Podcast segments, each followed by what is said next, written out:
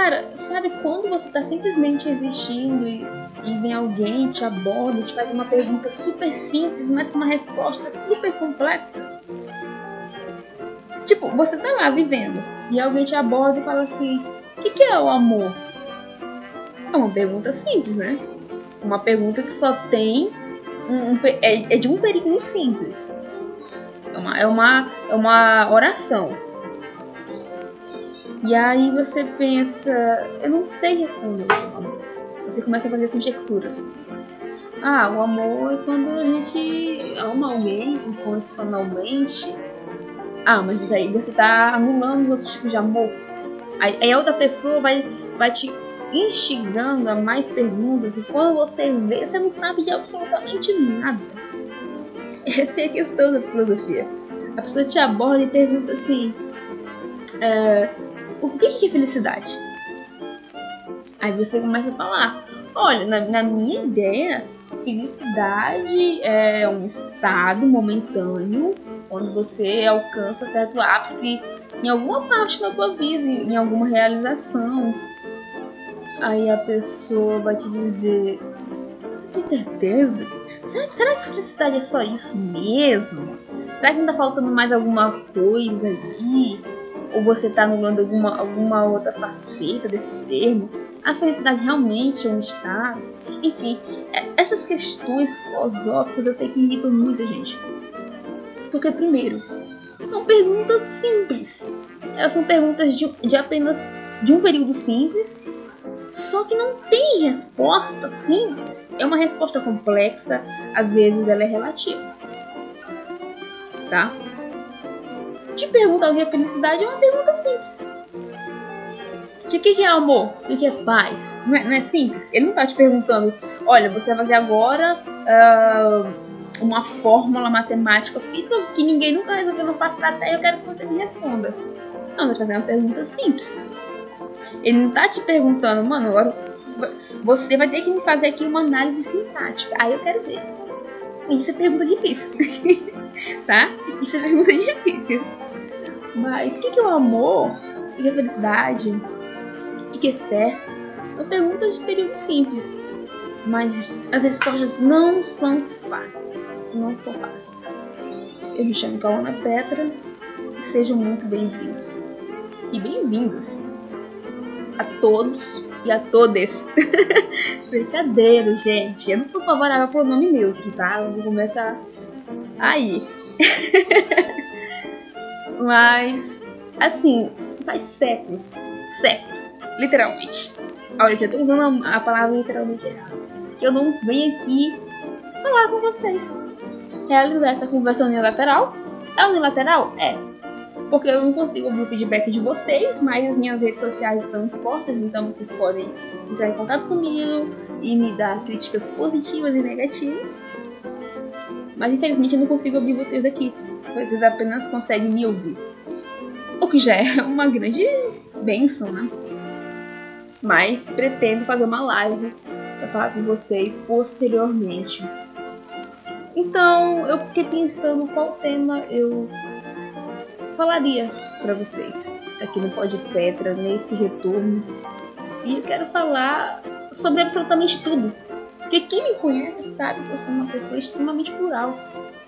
Ah, Cauana, você quer falar sobre tudo? Você acha que você, você consegue falar sobre tudo? Você tem essa capacidade? Gente, não dá para dominar tudo, tá?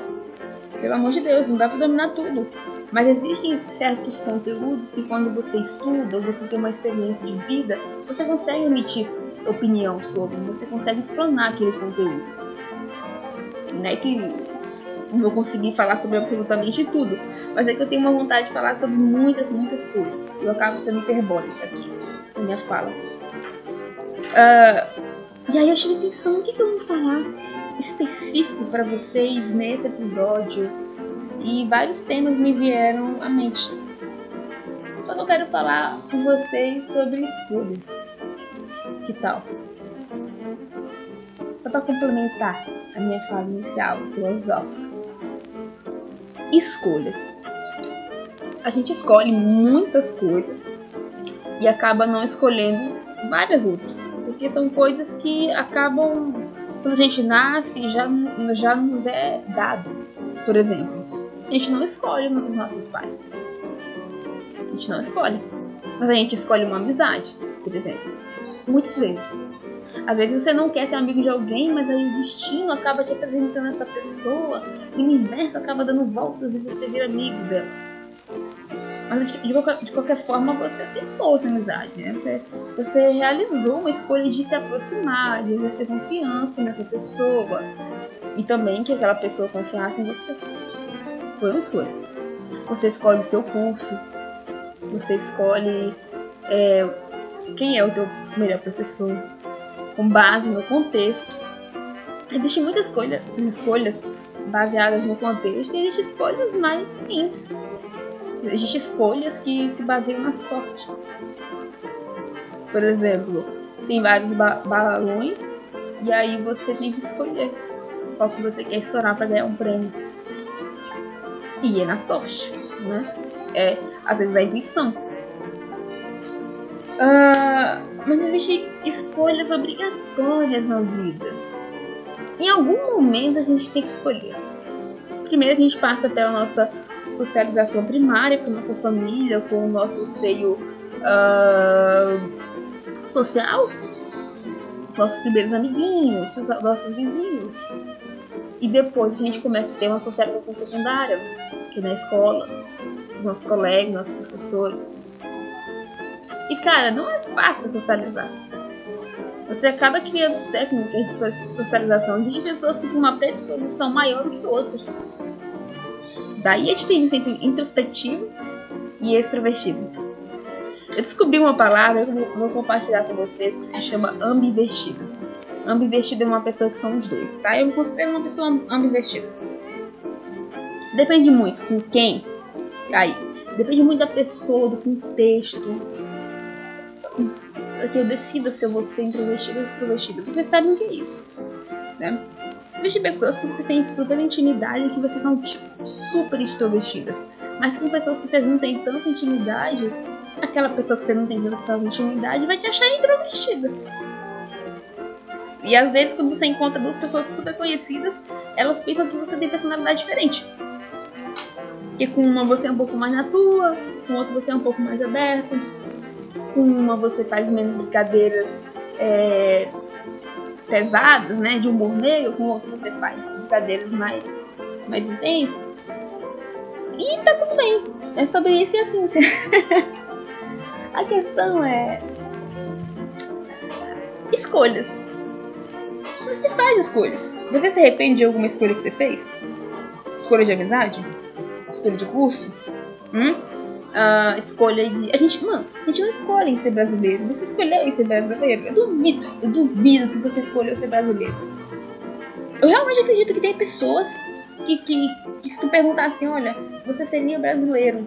Se você nascesse de novo, você seria brasileiro? Ela vai dizer assim, seria brasileiro. Ainda vai bater no peito e falar assim que é BR.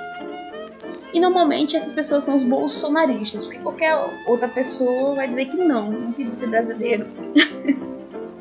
Ai, gente. cara, o Brasil é um país muito bom. Muito bom. O problema do Brasil são os brasileiros. Entendeu? São os brasileiros. E não tá tudo bem. Não tá tudo bem, afins. A gente precisa mudar as coisas. E aí são escolhas. A gente vai escolher quem são nossos representantes. Entendeu? Só que a gente não vai escolher do tipo, eu quero letra, letra A aqui, o fulano A. Não é assim, é um consenso. É uma convenção social. Uma maioria vai votar e vai decidir se quer o A ou se é o B. Às vezes tu quer o A porque o A é mais honesto. Hum? Honesto com aspas. Mas a maioria quer o, quer o candidato B, que é a favor do fundo eleitoral de 6 bilhões. E aí, que vai ganhar é ele. Não é assim, não é assim que funciona a democracia? Escolhas. Nem tudo depende de você. E entender isso é um passo muito importante. Você não tem controle sobre tudo. Você não é Deus. Tá? Você não sabe tudo, não pode tudo. Mas, mas existem coisas que você pode fazer. Você pode escolher. Você pode ter autoridade. Você pode ter influência. E para isso é importante estudar as hipóteses. Porque quando você faz uma escolha, você anula outra. Às vezes aquela outra era melhor. E aí? Agora você vai passar sua vida se lamentando? É bom que não, porque isso é um peso muito emocional, é um peso enorme, que eu nem sei como é que você conseguiria andar com tanto peso assim. Escolhas, todo mundo é sujeito a errar. Todo mundo erra. Todo mundo vai errar futuramente em alguma, algum momento. Mas a gente tem que saber medir as nossas escolhas. Medir, porque elas vão, vão afetar toda a nossa vida. E não só a nossa vida, elas também afetam outras pessoas. Pra quem não viu o anime Tokyo Revengers, eu indico. O Takemichi é um moleque que fez escolhas e, e, e continua fazendo. Eu vou tentar não dar spoiler, tá? Mas vamos lá. O Takemichi, ele volta, volta ao passado. Isso seria um pouco redundante, né? Ele vai ao passado, ao seu passado, salvar as pessoas que ele ama das escolhas delas. Você sabe disso? Você, você entendeu? O peso emocional que esse garoto, que esse moleque sofre, porque ele, ele, ele retorna, retorna ao passado, ai, ele vai ao passado e ele tem que dar um jeito com que as pessoas ao redor dele não façam determinadas escolhas, porque se elas fizerem determinadas escolhas, vai afetar, as, vai afetar elas mesmas no futuro. Inclusive ele também, né?